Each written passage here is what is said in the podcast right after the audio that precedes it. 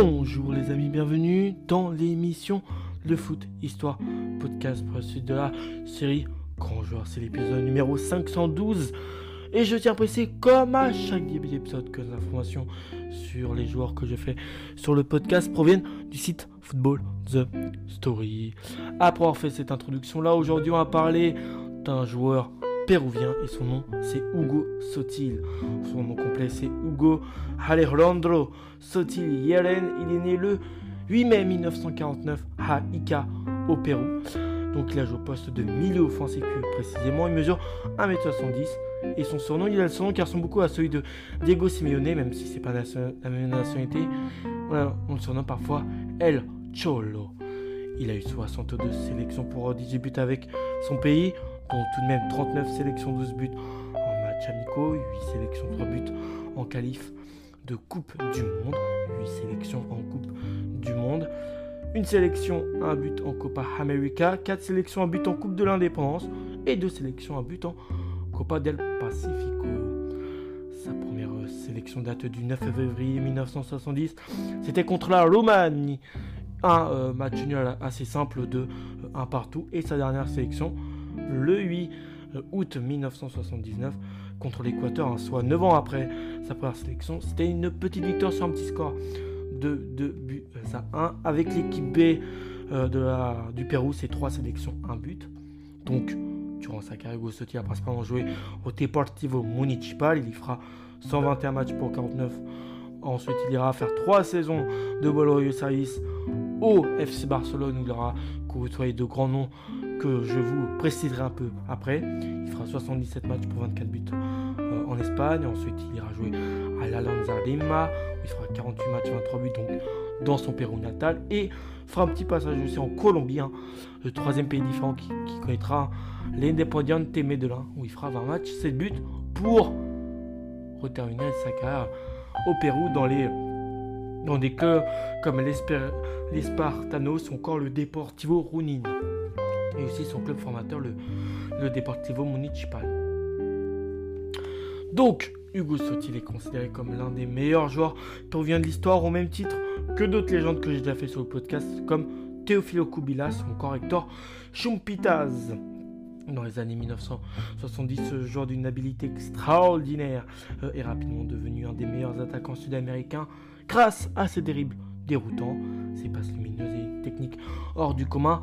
Avec Teofilo Kubilas, il formait le terrible dupla de oro, qui veut dire, je crois en espagnol, la doublette en or, et qui euh, a été remarqué lors de l'excellent parcours du Pérou lors de la Coupe du Monde 1970. Il est né en 1949 dans la ville de Ica au Pérou.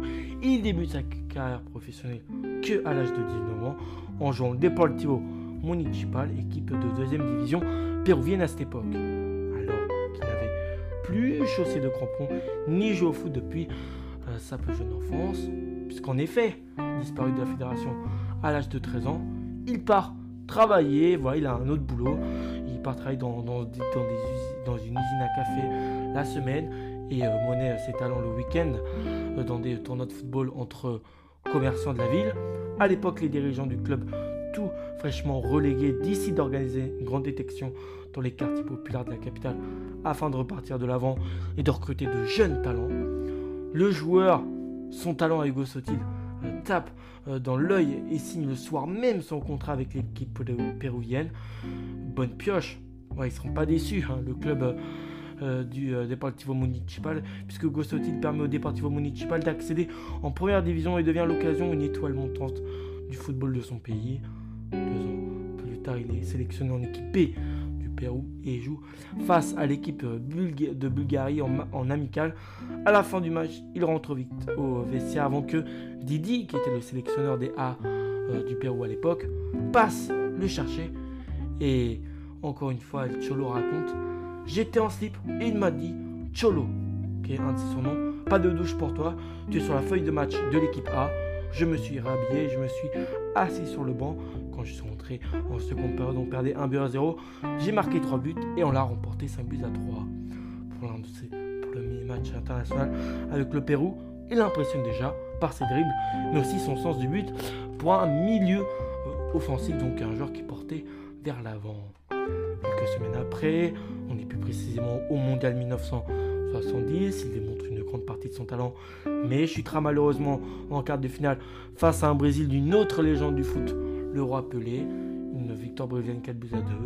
Ensuite, il prend une dimension internationale lorsqu'il signe en Europe, au Grand Barça en 1973 et rejoint l'occasion des, l'une des meilleures attaques du monde avec l'Hollandais violent, violent, euh, volant, pardon, Johan Cruyff, mais aussi il a côtoyé un autre, un espagnol euh, qui est, je crois, assez connu à l'époque, Carlos Rexach.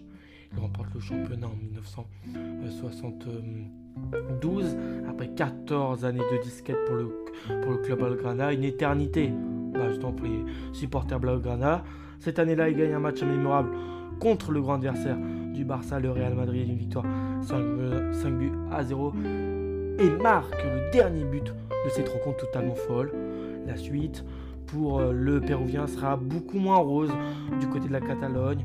Après une ascension fulgurante et du talent dès le début, et ben, le protagoniste perd peu à peu pied euh, et se noie dans l'alcool. Hein, on va dire une addiction que beaucoup de joueurs à l'époque pouvaient euh, avoir. Ses performances forcément sont impactées, hein, comme toute drogue consommée. Les joueurs sont beaucoup moins bons sur le terrain. Le club a même recruté le néerlandais Johan Neskens pour le remplacer et prendre sa place. C'est l'influence de Cruyff qui a obligé les dirigeants à le recruter malgré le mécontentement des fans de perdre l'un de ses idoles. Il gagne même la Copa América en 1975, alors que son entraîneur, je crois au Barça à l'époque, Renus Mitchell, avait refusé de le voir participer à la compétition. Quelques heures auparavant, il s'était envolé pour Caracas dans le secret le plus total qui puisse exister et avait participé à la finale. Il a d'ailleurs marqué le seul but de cette rencontre contre la Colombie et a offert le titre à son pays, le Pérou. Le Barcelonais qui n'aurait pas disputé une seule minute de la Copa América si la finale aller-retour avait suffi à départager Pérou et Colombie. Il en est finalement le héros. Voilà, s'il n'y avait pas eu ce système-là, si en tout cas ça avait départagé les deux, pays euh, avec ce, cette double, cette finale qui parfois à l'époque dans les grandes compétitions pouvait jouer aller-retour, peut-être qu'Hugo Sotil, voilà, c'est vraiment un fait d'arme principal dans, dans, sa carrière d'avoir offert cette Copa América qui est euh, dans les pays sud-américains un trophée très convoité. Donc après trois euh, saisons de beaux et loyaux services au club du Barça, il préfère retourner dans son pays natal et retrouve Teofilo Kubilas, hein, comme je le disais auparavant, joueur que j'ai déjà fait sur le podcast, autre légende de ce pays.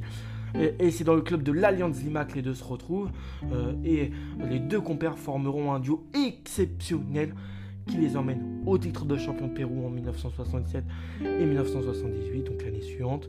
Il émigre ensuite au Colombie à l'Independiente Medellín avant de revenir dans le club de ses débuts, le Deportivo Municipal. Hein. Comme on dit, la boucle est bouclée. il, va, il va terminer sa carrière dans, son club formateur. Et c'est là-bas qu'il. et puis après, il finit sa carrière dans un petit club provincial péruvien. Il laisse une marque forcément indélébile euh, aux fans de du foot de son pays et de l'équipe nationale par ses dribbles extraordinaires, mais aussi son humilité qui lui a permis d'avoir une grande popularité. Sa carrière, bah, pour la petite euh, pression, était souvent comparée à celle de George Best à cause de son alcoolisme, puisque voilà, ces deux gens ont, le point en commun d'avoir tous les deux euh, souffert de ça, euh, de, l'alcoolisme. Bon, George Best, c'est quand même, je crois, beaucoup plus poussé quand même. Euh, les deux sont vraiment comparés pour, à cause de, l'alcoolisme, mais aussi des déboires que les deux pouvaient rencontrer dans leur carrière. Mais il restera pas moins l'un des plus talentueux joueurs péruviens de l'histoire, comme je le répète, au même titre que Teofilo Kubilas ou euh, même euh, Hector Chumpitas. voilà, je peux peut-être vous citer un peu son palmarès vainqueur de la Copa América en 1975 avec le Pérou, vainqueur de la Copa del Pacifico en 1971, champion d'Espagne en 1974 avec le Barça, champion du Pérou en 1967 et 1978 avec, l'Alliance Lima et puis d'autres euh, trophées. J'ai un sujet divers à vous préciser sur Hugo Sotil, on est en 1972 à ce moment-là.